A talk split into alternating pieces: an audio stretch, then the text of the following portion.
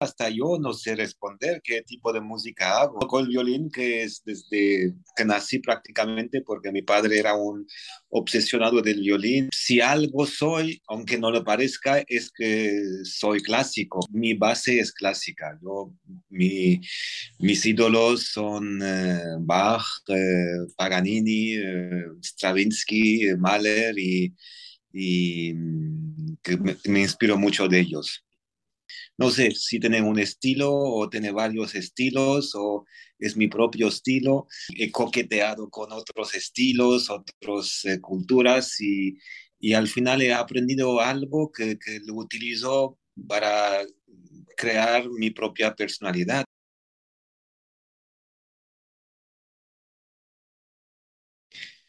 Pues empezó a, más o menos hace un año eh, justo cuando empezó a mejorar la situación de, la pandemia, ¿no? Nosotros prácticamente nunca paramos haciendo conciertos. Cuando empezó la pandemia paramos tres meses y empezamos a girar en un formato más pequeño, solo violín y piano.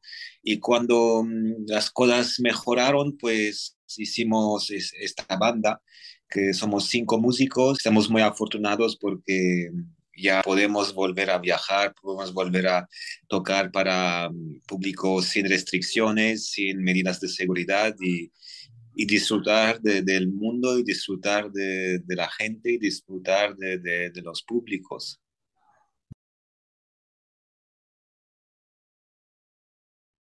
Pues la verdad que nos queda aún muchísimo yendo, viniendo en Europa, en todos los países de Europa. Eh, vamos por Latinoamérica, hemos ido a Colombia, hemos ido a Chile, ahora nos queda Argentina, Uruguay, Perú, eh, nos queda México. Esta Navidades, pues Estados Unidos y el año que viene, pues otra vez volvemos a, Europa, volveremos a venir a Latinoamérica, así que eso es eh, nunca parar prácticamente.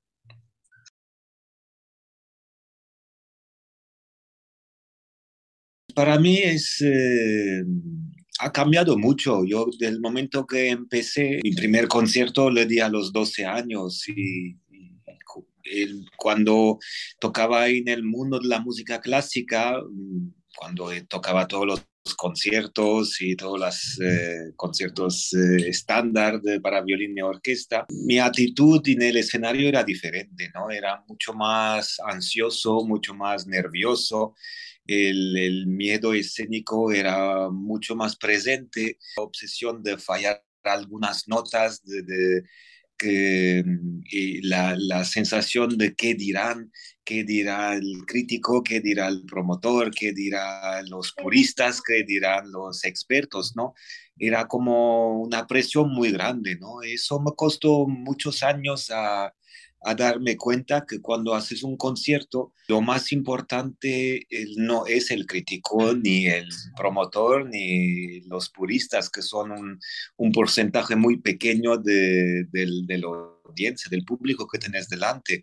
Lo más importante es el público. El público es tu aliado, ¿no? El público ha venido, se ha molestado, ha dejado sus cosas diarios, su familia, sus niños, su, trabajo, se ha molestado, se ha comprado su boleto, viste hoy el esfuerzo de venir al teatro y no ha venido para criticarte, ha venido para disfrutar y, y ahí he aprendido que, que cuando estoy sobre el escenario, pues tengo mis aliados sobre, delante de mí, mis amigos, gente maravillosa que quiere emocionarse con la música y, y ahí todo el concepto me cambió y, y, ya la verdad, ya no tengo miedo escénico, tengo mucho adrenalina que, que me sube mucho la, la, emoción. De hecho, ahora consigo, consigo cuando hago un concierto entrar en un trance es como un tipo de meditación donde solo existe energías, ¿no? Energía del público, que, que es una ida y vuelta, y emociones y música.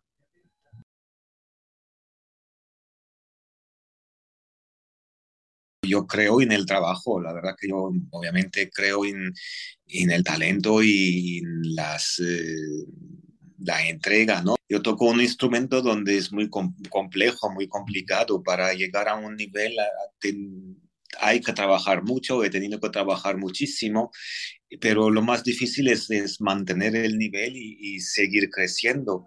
Así que yo no me puedo permitir dejar de estudiar ni un día. Yo eh, estudio el violín todos los días sin excepción, aunque tenga, tenga un viaje. Y, hasta mi mujer se queja que un día teniendo que hacer unos exámenes en un hospital, he estado en un hospital ingresado y hasta en el hospital he conseguido un violín para estudiar. Es que tengo que estudiar todo absolutamente todos los días. Yo siento que si un día eh, no estudio, pues eh, que me duele el cuerpo, eh, que al, día siguiente tengo que estudiar el triple. Así que Mm, raramente pasa un día donde no toco el violín.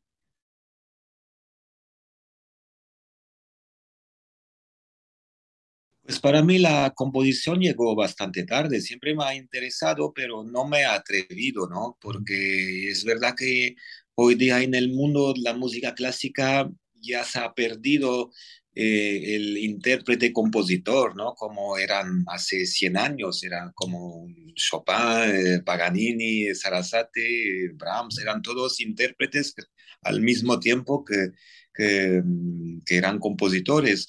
Hoy día, pues, en el mundo de la música clásica se ha separado, ¿no? Están los intérpretes y luego están los compositores.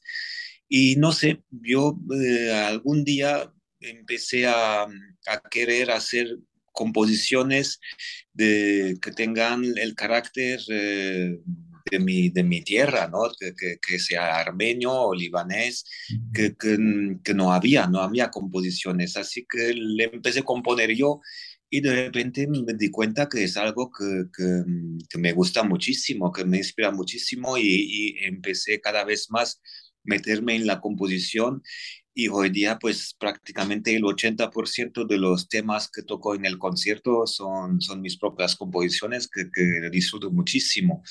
Y luego, bueno, es verdad que un poco por accidente empecé a, a, contar las anécdotas de cada, cada tema, ¿no? Cada, cada composición.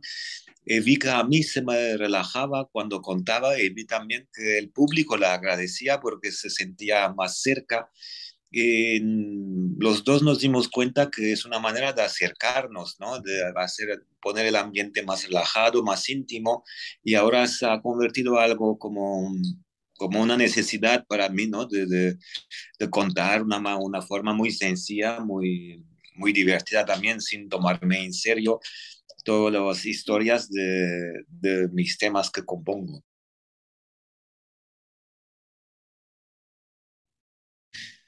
Pues a mí cualquier eh, músico, música eh, rítmico me hace bailar. No sé si bailar es, el, es la palabra, pero me hace temblar, ¿no? Me hace movimiento en el cuerpo. También por eso a veces eh, se me critica mucho, ¿no? Que por qué tengo que moverme tanto, ¿no? Y, y, es verdad que yo no me muevo para, para ser interesante ¿no? o para, para romper o, o no, no, me no preparo una coreografía y simplemente la música me vibra, la música me hace, y utilizo mi cuerpo para interpretar y no es que bailo, no es que soy un bailarín, no, soy muy mal bailarín, pero, pero sé que lo que me gusta, pues me, me penetra, ¿no? Y, y, cuando me penetra me dejo llevar. Y yo creo que mm, yo cuando actúo sobre el escenario, pues intento aprovechar de cada milímetro de mi cuerpo para, para interpretar.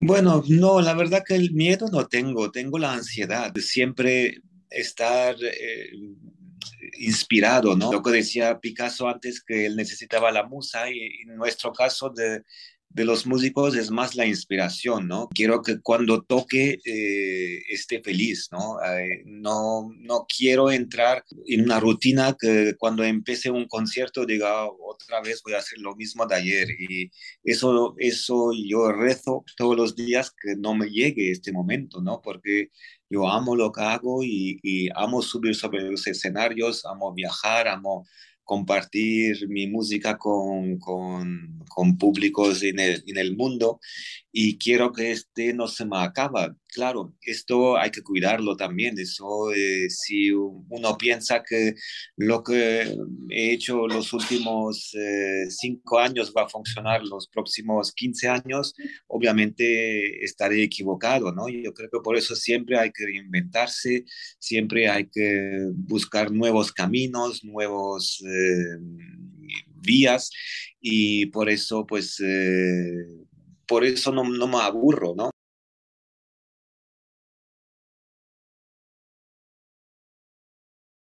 No me siento de ningún lado, me siento de muchas, muchos lugares. Es verdad que mi, mi raíz son armenios y libaneses, pero he tenido la, la suerte, me siento muy afortunado de haber viajado en muchos lugares, llevo viviendo en España más de 20 años, pero también vivido en Alemania, en muchos países de Europa y, y tuve la suerte de, de conocer y trabajar con músicos desde la China, la India, hasta, hasta los países latinoamericanos y a mí todo esto pues eh, me ha llenado, ¿no? Me ha llenado de, de, sabiduría, me ha llenado de inspiración y aunque yo no haya vivido en, en, Colombia, pero conozco muy bien la música colombiana y me siento un poco de Colombia, ¿no? Sin ser de ahí. Y me pasa lo mismo con Argentina, me pasa lo mismo con Irlanda y, me pasará lo mismo con Perú, seguramente. Así que para mí es lo bonito de, de, mi profesión, es, un regalo y es un aprendizaje también que tuve, ¿no? A dónde voy, pues eh, voy con el concepto que, que me voy, quiero sentirme de ahí, ¿no?